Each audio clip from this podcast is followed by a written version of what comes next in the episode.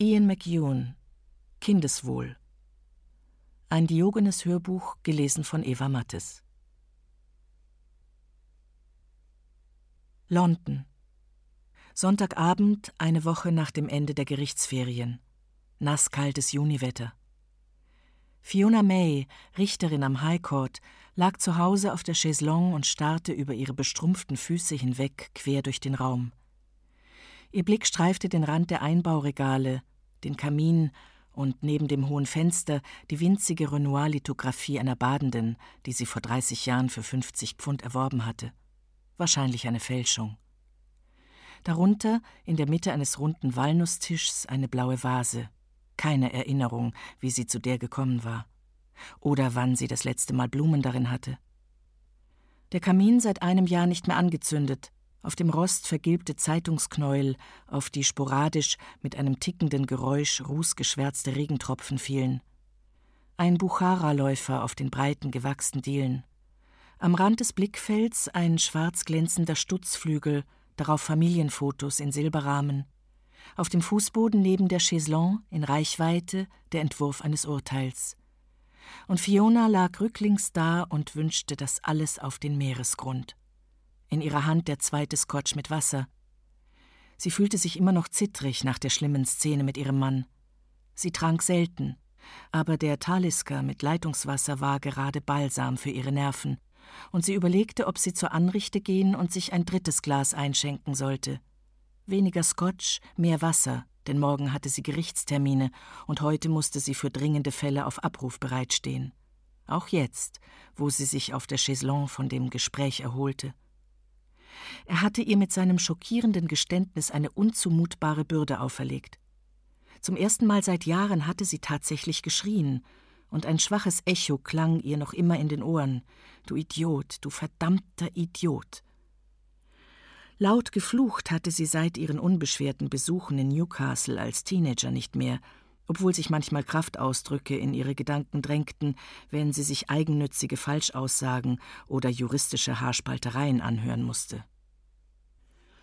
Und gleich darauf hatte sie keuchend vor Empörung mindestens zweimal laut gesagt Wie kannst du es wagen?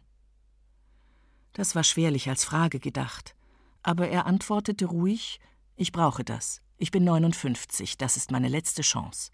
Für ein Leben nach dem Tod fehlt meines Wissens bislang jeder Beweis.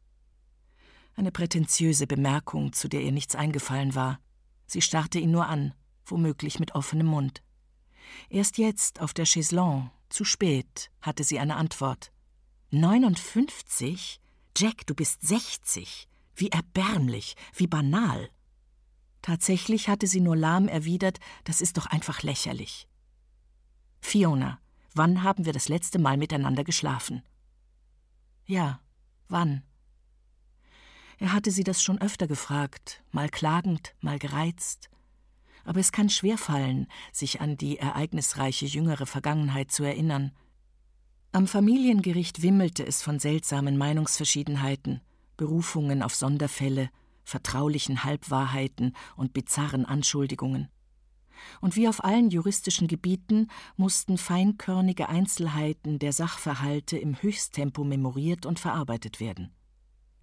Vorige Woche hatte sie die Schlussplädoyers im Scheidungsverfahren jüdischer Eheleute gehört, die in ungleichem Maße orthodox darüber stritten, wie ihre Töchter erzogen werden sollten.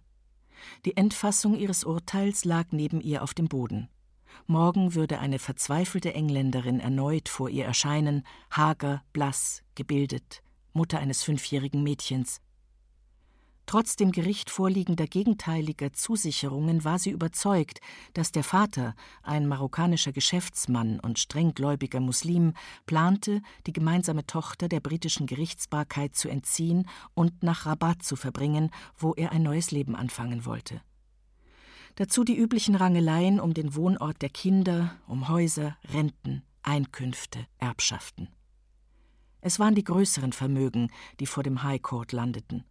Reichtum garantierte nur selten anhaltendes Glück. Eltern wurden sehr bald mit dem neuen Vokabular und den geduldigen Mühlen der Justiz vertraut und fanden sich auf einmal zu ihrer Verblüffung in erbitterter Fehde mit dem Menschen wieder, den sie einmal geliebt hatten. Und hinter den Kulissen warteten Jungen und Mädchen, in den Gerichtsakten nur mit Vornamen geführt, Bens und Sarahs, die sich ängstlich aneinander klammerten, während die Götter über ihnen sich bis zur letzten Instanz zerfleischten, vom Familiengericht zum High Court bis zum Berufungsgericht, dem Court of Appeal. All diesem Leid war vieles gemeinsam, viel allgemein Menschliches, aber es faszinierte sie immer noch. Sie war überzeugt, dass sie Rationalität in aussichtslose Situationen hineinbringen konnte. Im Großen und Ganzen glaubte sie an die Bestimmungen des Familienrechts. In optimistischen Momenten hielt sie es für einen Meilenstein des zivilisatorischen Fortschritts, dass der Gesetzgeber die Bedürfnisse der Kinder über die der Eltern gestellt hatte. Ihre Tage waren ausgefüllt, in letzter Zeit auch die Abende. Diverse Essenseinladungen in Middle Temple, einer der vier Anwaltskammern, ein Empfang für einen in Ruhestand gehenden Kollegen, ein Konzert in Kings Place, Schubert, Skriabin, Taxifahrten, U-Bahnfahrten, Sachen von der Reinigung abholen, für den autistischen Sohn der Putzfrau einen Brief an eine Sonderschule aufsetzen und schlafen. Wo war der Sex geblieben? Im Augenblick konnte sie sich nicht daran erinnern. Als ob ich Buch darüber führen würde. Er breitete die Hände aus. Keine weiteren Fragen.